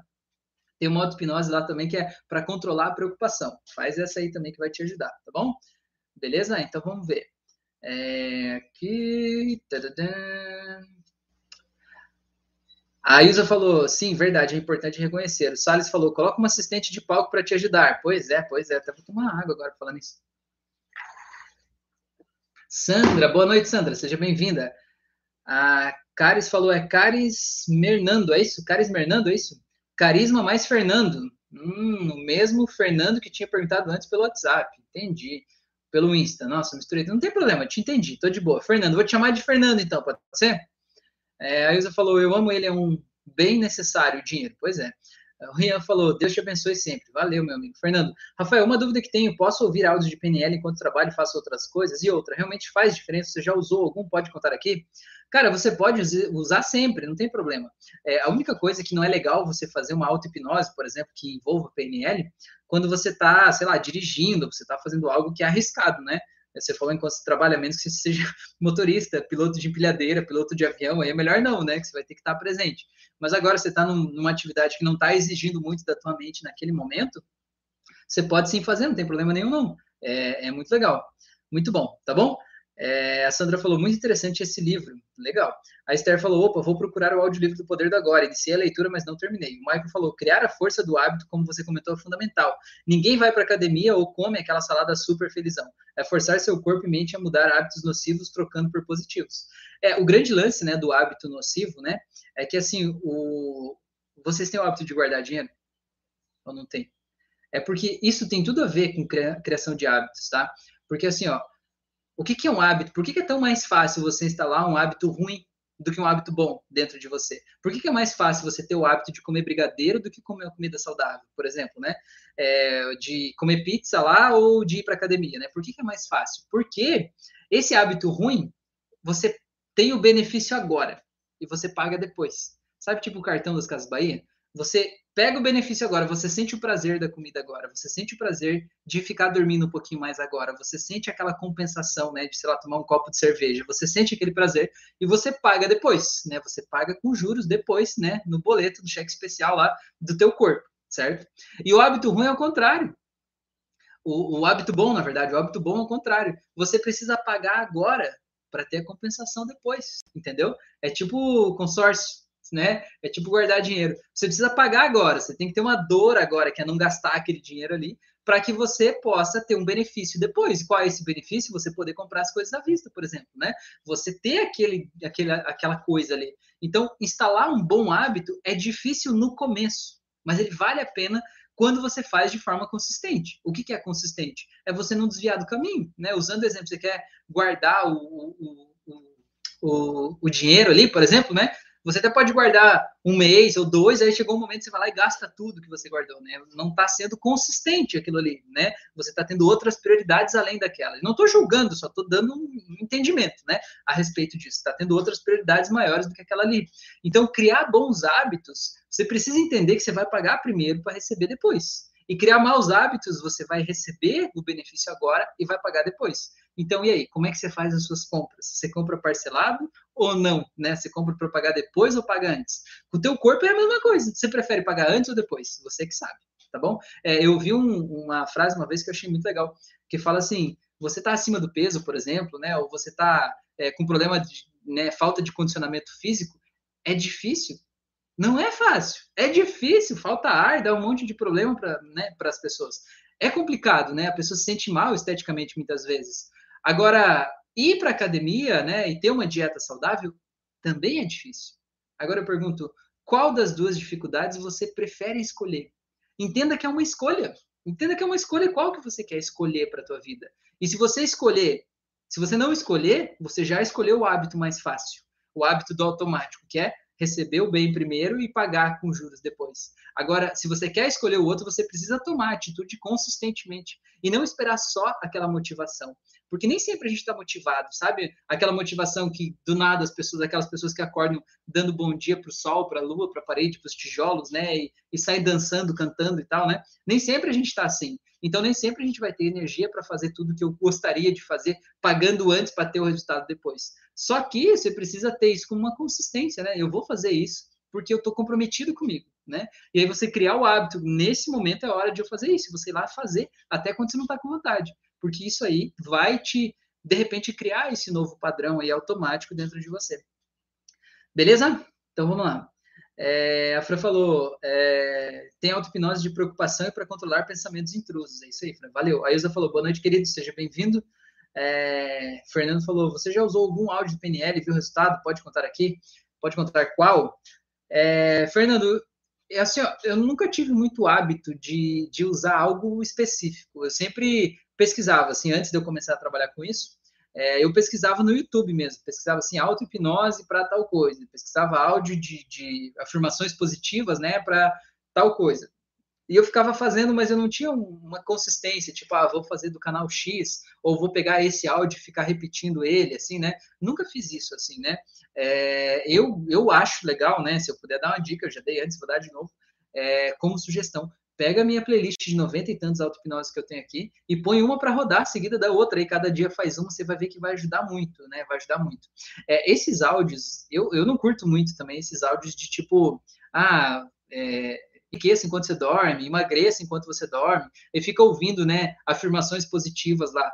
É, eu sei que tem gente que tem muito resultado com isso, né? A gente não pode negar, tem gente que tem resultado com isso, então deve ter algo ali que realmente faz efeito. Só que para mim não funcionou, né? Para mim não, não é desse jeito. O meu jeito de olhar para a hipnose, para a mente humana é diferente, né? A gente precisa de emoção, porque é a emoção que é a cola, né? É a emoção que, que, que faz a coisa acontecer, né? E você só ficar ouvindo no teu ouvido lá, você é lindo, você é inteligente, você é poderoso enquanto você dorme, você não se emociona com aquilo ali, né? Porque aquilo ali é só uma coisa que está sendo falada, a menos que você tenha a capacidade de se auto-emocionar por causa da sugestão que você está ouvindo ali no áudio, né? Então, 20% das pessoas, por exemplo, são sonambúlicas. E uma pessoa sonambúlica, que não é sonâmbula, é outra coisa, quando ela está no estado de transe hipnótico, que é o, o, estado de relaxamento mais profundo, e é sugestionada algo do tipo, você é lindo, você é inteligente, você está ganhando dinheiro e tal, essas pessoas realmente vão ter uma transformação na vida delas porque elas são sugestionáveis, entende? E essa sugestão vai realmente tocar nela, ela não vai precisar sentir aquilo para aquilo fazer efeito nela, né? Só que os outros 80% da população mundial precisam de consistência, precisam de emoção, precisam se emocionar com aquilo para editar aquelas redes neurais, né? Porque essa sugestão também, do mesmo jeito que ela veio, ela também vai. Essa pessoa que é sugestionável, e você diz para ela que, sei lá, que ela é linda e maravilhosa, ela acorda se sentindo a pessoa mais linda do mundo. Mas se ela chegou lá na esquina e alguém olhou feio para ela e de alguma forma xingou ela, fez ela se sentir mal pelo corpo dela, ela também vai ser sugestionável do outro lado, né? Então, do mesmo jeito que vem, vai, né? Mais fácil. Então, de certa forma, é muito legal a gente poder ver o que faz sentido para a gente, né? Buscar o que de alguma forma mexe comigo e que traz resultados, né? É, não existe a verdade.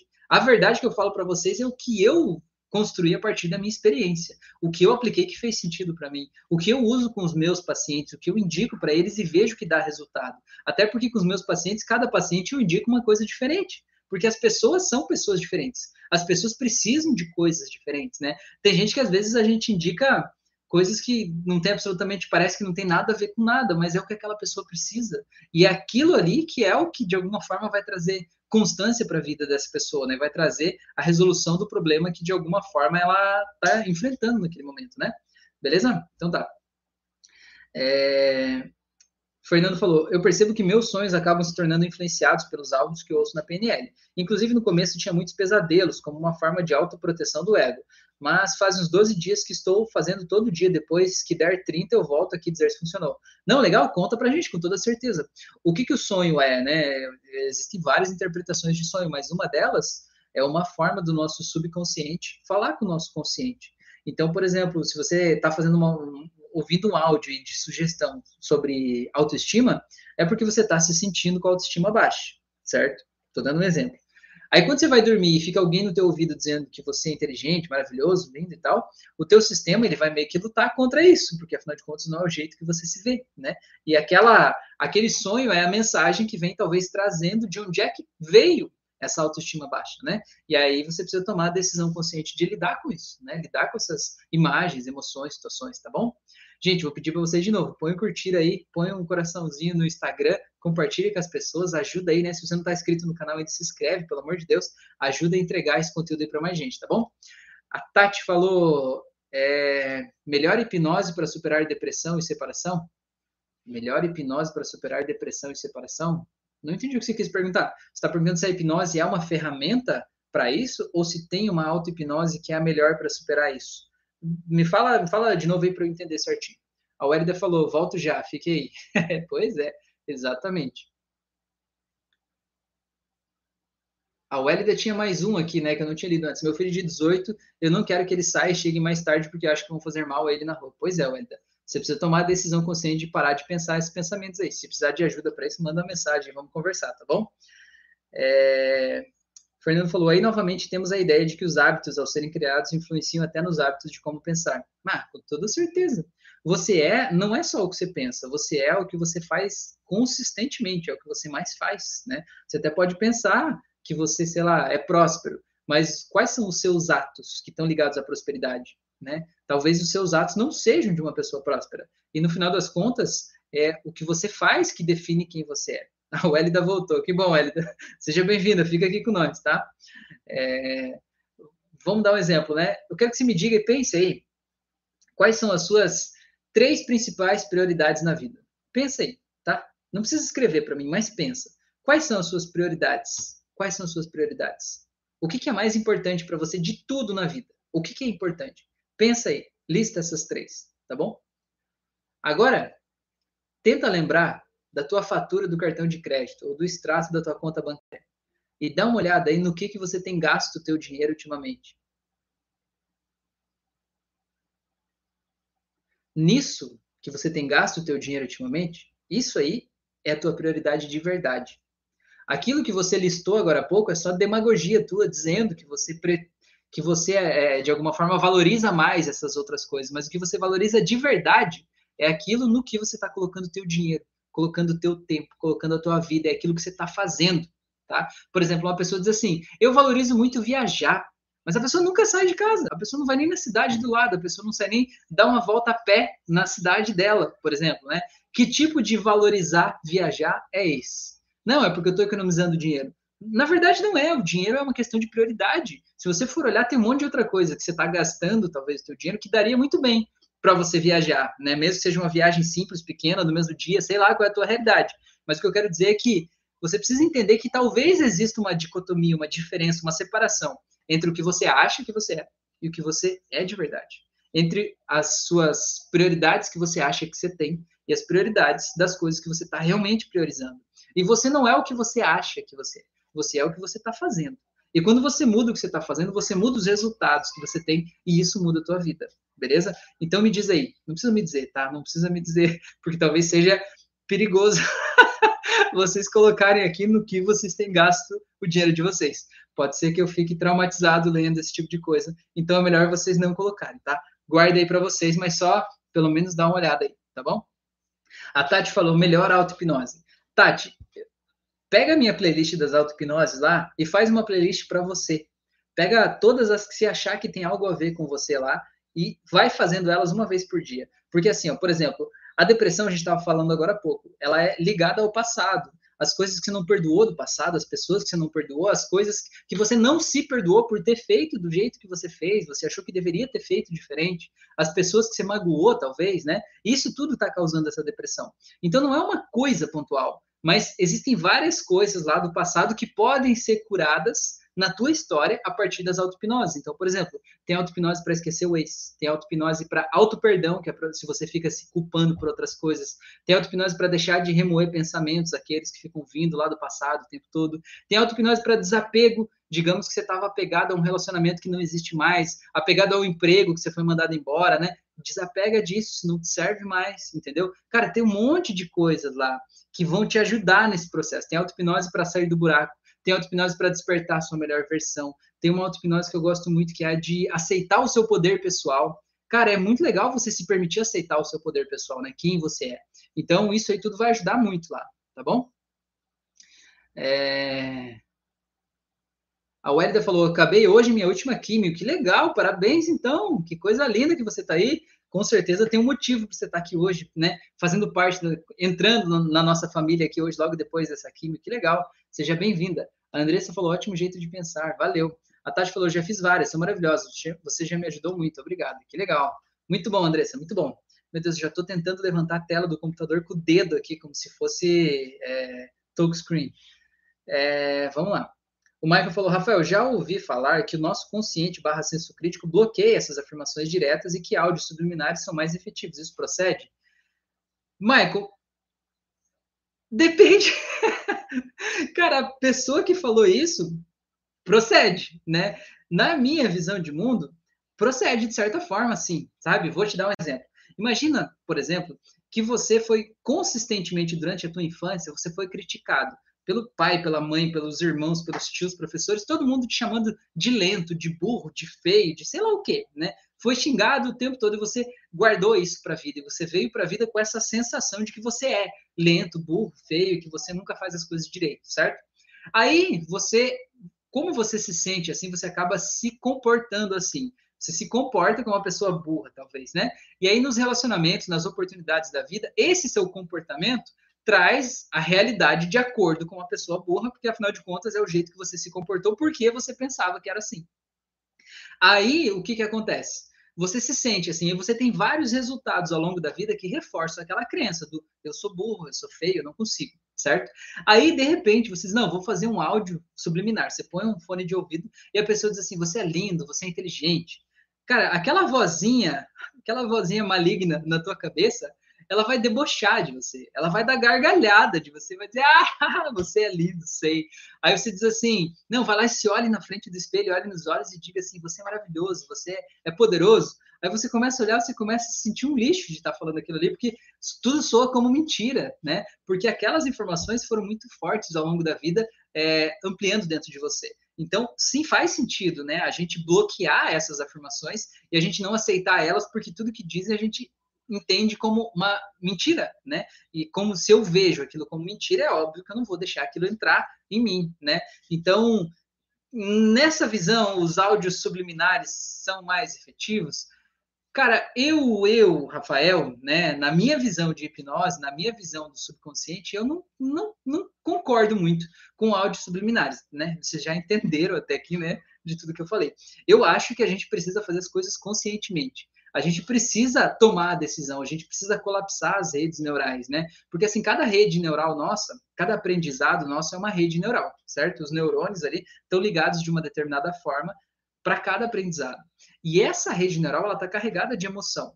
Então, por exemplo, se eu, sei lá, vejo, vejo, sei lá, esse livro aqui mesmo, né? E de alguma forma eu, sei lá, estava na escola e o professor me xingava porque eu não escrevia direito, porque eu não lia, e ele me batia com o livro e dizia: você tem que ler mais, você tem que ler, não sei o quê. Talvez só de olhar para um livro desse eu me sinto mal, eu não quero saber desse livro aqui, né? Então a rede neural do livro no meu sistema talvez está carregada de dor e eu me distancio do livro, né? Toda vez que eu vejo um livro já me dói só de olhar para ele, então eu saio de perto dele, né? É, o que que eu acredito, né? Você fazer uma auto-hipnose dizendo ler é muito bom, livros são bons, livros são gostosos, livros te fazem bem, vai ajudar? Talvez ajude. Mas na minha visão, né, se a gente fizer uma técnica simples de hipnose, como a do chocolate Godiva, por exemplo, que eu ensino no meu curso, que tem várias auto-hipnoses aí, que é aquela técnica do portal mágico, e você pegar uma coisa que você realmente ama fazer, que você se sente bem fazendo, e abrir o chocolate Godiva, o portal mágico, para um livro desse aqui, meu amigo, a tua vida com o livro mudou mudou de um jeito que ela não desmuda mais daquele jeito que estava. Isso é muito rápido, entende? Então, é por isso que eu amo a hipnose desse jeito, né? Então, não posso te dizer que é mais efetivo, que é menos efetivo, né? Eu posso te dizer a minha visão de mundo, né? A minha prática, a minha prática clínica com os meus pacientes e comigo mesmo, né? E na minha visão, eu prefiro fazer as coisas de forma consciente. E eu preciso entender o porquê daquilo que está causando mal-estar, soltar a dor daquelas memórias lá, reescrever o meu passado para que eu possa aceitar isso como verdade, né? E de alguma forma trazer essa energia boa aí, né, para colapsar essas redes neurais, beleza? Salles falou: Rafa, tenho problema de vínculo com meus pais, não consigo me importar com eles mesmo quando tento muito. Eu me sinto estranho. O que poderia ser? Autopreservação? Talvez. Como é que foi a tua infância, Salles? Você se sente à vontade para contar aqui para nós? Como é que os teus pais te trataram? Como é que você se sentiu nessa família? Me conta aí.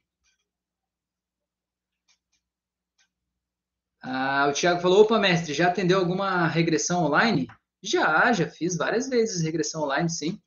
Com toda certeza. Se você quiser, a gente pode fazer a regressão online também. É, já fiz várias vezes, várias vezes, sim. Ultimamente eu não tenho feito regressão aberta mais, né? É, de forma online. Assim. Regressão aberta é quando, por exemplo, a pessoa está ansiosa, né? E aí a gente dizer para voltar para o trauma, né, que deu origem àquele sentimento. Isso é uma regressão aberta, né? A pessoa vai lá sem saber onde é que ela vai. É, ultimamente eu não tenho feito mais isso. Eu tenho de alguma forma tentado entender a história de vida da pessoa e eu vou desamarrando os nós ali conforme ela vai trazendo, né? E a gente vai entendendo junto ali. Mas dá para fazer tranquilamente. Já fiz várias vezes, sim. Fiz uma semana passada, inclusive. A Welida falou: lavei os cabelos e amanhã cuido do resto para ver se a cara de doente melhora. Welida, você não tem mais cara de doente melhor mulher, mulher, você não tem mais cara de doente, pensa bem, nem doença você tem mais. Você tinha uma coisa, né, que já resolveu, já fez a terapia, já passou, concorda comigo? Então, já era, solta isso, mulher, já foi. É, eu sempre fui intrometida, briguenta, só eu só queria tentar resolver algo que estava chegando no limite perigoso. Hoje larguei, fui morar longe de todos. Não dá para eu cuidar da família toda. Pois é, não dá, não dá mesmo. Mas será que você largou mesmo?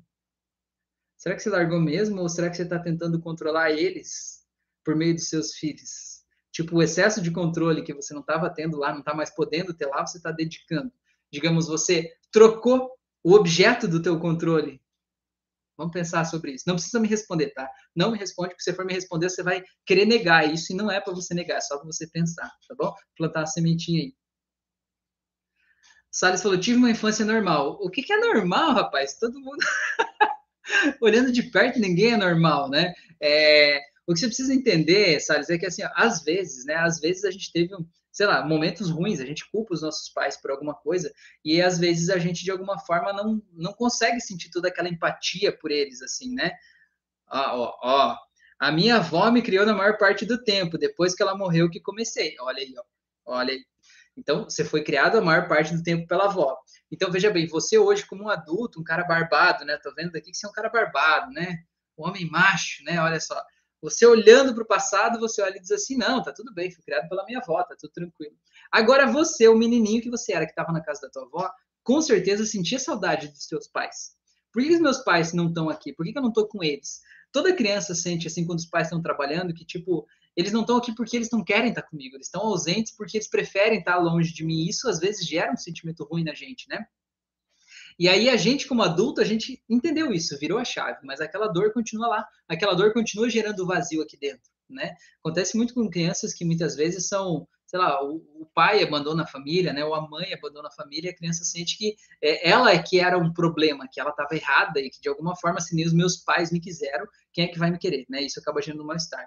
É, e aí, às vezes, a gente não consegue ter aquela mesma empatia pelos nossos pais, porque no fundo a gente está culpando eles lá no passado, a gente se sente deixado abandonado, né? A gente se sente deixado de lado, ou às vezes, sei lá, os pais de alguma forma eram alcoólatras, né? E aí você via aquelas brigas, aquelas discussões, aquelas coisas, se sentia culpado por isso, né? Ou os pais eram agressivos, por exemplo. E aí a gente não tem aquele, aquele cuidado de querer ir lá, pegar no colo, fazer um cafuné, porque afinal de contas a gente não ganhou isso. Talvez se a gente teve uma criação distante na infância, né? Distante emocionalmente, assim, a gente naturalmente vai tender a tratar eles de forma distante emocionalmente também porque foi o jeito que a gente aprendeu, né? A gente dá o que a gente recebe, né? A gente dá o que a gente recebe e a gente recebe o que a gente dá também, acaba virando um, um ciclo vicioso. Então, de certa forma, Salles, é muito interessante ver como que seus pais te tratam hoje também. E talvez hoje você possa começar a dar para eles o que eles não te deram antes, assim, no sentido de proximidade, né? De ir lá, pegar no colo, fazer um cafuné, fazer um carinho, né? Tomar uma decisão de fazer isso. Isso vai fazer com que eles é, estejam mais próximos de você e isso vai fazer com que esse ciclo se retroalimente. Outra coisa também que é legal de se olhar é que às vezes os pais são manipuladores. Manipuladores no sentido de querer controlar a tua vida, sabe? Querer. Vou virar o celular pra lá. Querer controlar a tua vida, sabe? Querer de alguma forma. É, sei lá, tomar conta da tua casa, do, das situações que você está vivendo, sabe? E isso faz você naturalmente querer um distanciamento, querer um espaço querer de alguma forma é, não estar tá tão junto, tão próximo, isso é absolutamente natural, isso é absolutamente normal. Às vezes a gente olha e diz assim, eu queria estar mais próximo dos meus pais, eu queria estar tal coisa, mas cara, não existe um certo ou errado, existe o jeito que você se sente, cada um se sente do jeito que se sente mais à vontade, né? E não tem como se comparar com os outros, né? Na verdade, a gente tem que simplesmente viver a nossa vida do jeito que a gente é e observar, olha, eu não sinto aquele carinho todo pelos meus pais, tá tudo bem, tá tudo certo. Né? Segue em frente, a vida que segue. Daqui a pouco talvez isso mude, talvez tenha coisas para serem curadas aí. O Salles falou, na verdade, Rafa, quando eu era criança, eu brigava com todo mundo. Aos 11 anos, eu me acalmei e comecei a roer as unhas. Até hoje tem esse problema. Então, roer as unhas é um sinal claro de ansiedade e também o, o que, que representa a unha. Tipo, na natureza, né, você pensar um, um leão, um tigre, o que, que é a unha? A unha é, o, a, digamos, o ataque dele. É com a unha que ele vai lá e rasga a presa dele, é com a unha que ele se defende, é com a unha que ele causa dor nos outros, né? É com a unha que ele machuca os outros, entende? E quando você de alguma forma fica roendo unha, é como se você tivesse querendo tirar esse poder de você. Como se você achasse que aquela agressividade que está dentro de você vai machucar as pessoas. E que é como se literalmente você podasse as suas unhas para você não fazer merda, né? No caso de não agredir os outros, não machucar os outros. Não que você vai agredir fisicamente, né? Mas é como se você tivesse esse desejo dentro de você. Então, talvez isso pode ser um sinal aí, né? De que tem algo para ser tratado lá, né? E você falou também, Salles, que isso aumentou, né? Quando a tua avó faleceu, é isso? É, aqui, deixa eu ver onde é que tá. Onde é que você falou? Minha avó, tá? Depois que ela morreu, que comecei. Então, o que, o que, que acontece muito? Tratei muita gente que é assim, ó a pessoa ela define que alguém no mundo é, a, a, digamos, o porto seguro dela. É a paz, a tranquilidade. No teu caso, talvez era a tua avó. A minha avó é a minha segurança, né? A minha avó é o amor da minha vida, ela que me traz conforto, carinho, paz, ela que me entende, ela que me dá segurança, certo? Aí o que que acontece? Essa avó morre e parece que aquele porto seguro, aquela paz, aquilo foi tudo embora. Foi com ela. E parece que de alguma forma a gente sobra só o lado ruim da vida, entendeu? Só o perigoso, só o sofrimento, só a dor, porque o amor foi junto com ela. E o grande lance é a gente entender que não foi. Até agora mesmo, sabe, se você parar para pensar, imaginar como que você acha que a tua avó queria que você tivesse se sentindo agora. Eu tenho certeza que ela queria que nesse momento você tivesse se sentindo do jeito mais seguro que você se sentia quando estava com ela. Eu tenho certeza disso. Eu tenho certeza que se ela pudesse te dizer algo, ela te diria aquelas coisas que ela falava que te deixavam mais confortável. E que se ela pudesse talvez te dar alguma coisa, sei lá, um pingente, por exemplo, num colar, que fosse um presente para você e que esse pingente pudesse trazer carregado com ele aquela emoção boa que você sempre sentia quando estava com ela, é, eu tenho certeza que agora ela estaria colocando aí no teu pescoço. E tenho certeza que você até poderia estar sentindo essa pedra aí no teu coração. E talvez até se você colocasse a mão no teu peito, você sentisse a vibração desse amor todo da tua avó crescendo dentro de você. E talvez agora, exatamente agora, você possa simplesmente ancorar esse sentimento aí na tua vida de hoje. Entender que essa segurança toda que a tua te trazia ainda está aí faz parte de quem você é e que você está seguro do mesmo jeito que você estava e que está tudo bem e que está tudo certo e que sempre que de alguma forma você se sentir inseguro ou se sentir roendo a unha, por exemplo, você pode simplesmente fechar os olhos, respirar profundamente e quando colocar a mão no teu coração, imaginar que você está sentindo esse cristal aí e sentir toda esse essa segurança, essa paz que está aí dentro de você. E aí, me conta, como é que você está se sentindo? Isso que eu fiz aqui é um processo de hipnose conversacional, né? Que é basicamente a gente usar as ferramentas da hipnose no meio de uma conversa. Se você quiser aprender a fazer isso, eu ensino isso. Eu tenho um curso aqui na descrição desse vídeo, que é um curso de hipnose conversacional terapêutica. Isso aqui é só uma pitadinha, né? É só um detalhezinho da coisa, né? Mas para você aprender a transformar a vida das pessoas que estão perto de você, né? Você vai ver que com certeza algo já mudou dentro do Salles, eu tenho certeza. Se ele fez isso, realmente sentiu isso tudo, talvez até ele tenha chorado, não sei. Vamos ver o que ele vai dizer. Mas com certeza aquela rede neural ali já vai ter colapsado um pouquinho. Ele trouxe um pouco do amor da avó, que é uma rede cheia de amor, trouxe o amor para uma outra rede, que é essa rede de insegurança, né? Do medo, enfim, do que ele está vivendo. Isso com certeza vai ajudar. Beleza? É, o Thiago falou parabéns, Rafael, um abraço, valeu. Muito obrigado, meu amigo. A Wélida falou, sim, minha filha sempre questiona porque daí cedo e volto tarde do trabalho. É, o pai tem poucas horas de trabalho e cuida mais dela e em casa ela só pede alguma coisa. Né? É, será que ela esquece que estou ali? Eu sou muito amorosa e sempre explico minha ausência. Ela diz que entende. Ué, isso faz parte do processo, né? Cada filho está vivendo a experiência que precisa viver e, de alguma forma, é, você está fazendo o que você precisa fazer. Né? Então, você não pode se sentir culpada por isso, né? Você não pode se sentir culpada por ter que fazer o que você está fazendo. Você tem que entender que até o fato de você estar tá fora de casa trabalhando lá é o teu jeito de amar a tua família, porque você está trabalhando, né? Para quê? Para trazer melhores condições, para trazer dinheiro, para trazer, né? O que as suas filhas aí precisam, o que a tua família precisa, né? Então você tem que ter orgulho de ser quem você é e sentir que você está fazendo o que você precisa fazer e que está tudo bem. E não se compare com o pai, do tipo, ah, ela pede mais coisas para o pai. Está tudo bem, porque ela já está acostumada a pedir para o pai. Talvez ela pense que você trabalha muito chega em casa cansada e ela não quer ser um peso a mais para ficar pedindo coisas para você, né? Então veja por esse outro lado, não é porque ela não te ame, não é porque ela não goste do que você faz, é porque ela te respeita também, entendeu? Então vamos lá. O Salles falou: Rafa, meu coração ficou apertado, mas trouxe um alívio. Pois é, isso aí. Imaginei que ia ficar apertado no começo, mas que ia melhorar depois, né? Com toda certeza.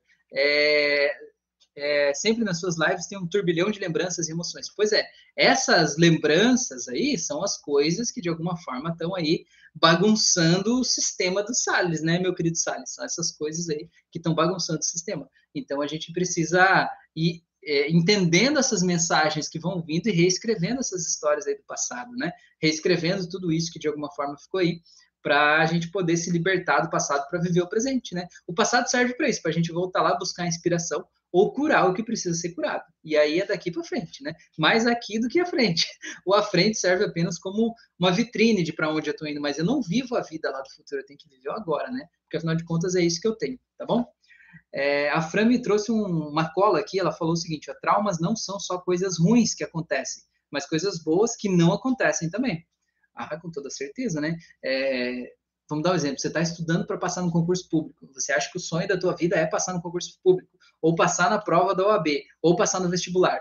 Aí você fica tentando, tentando e não consegue aquilo ali. Isso é um trauma também, né? Você não conseguiu o que você quer é um trauma também, né? Então isso é, um, é muito interessante, né? Então, verdade, Fran.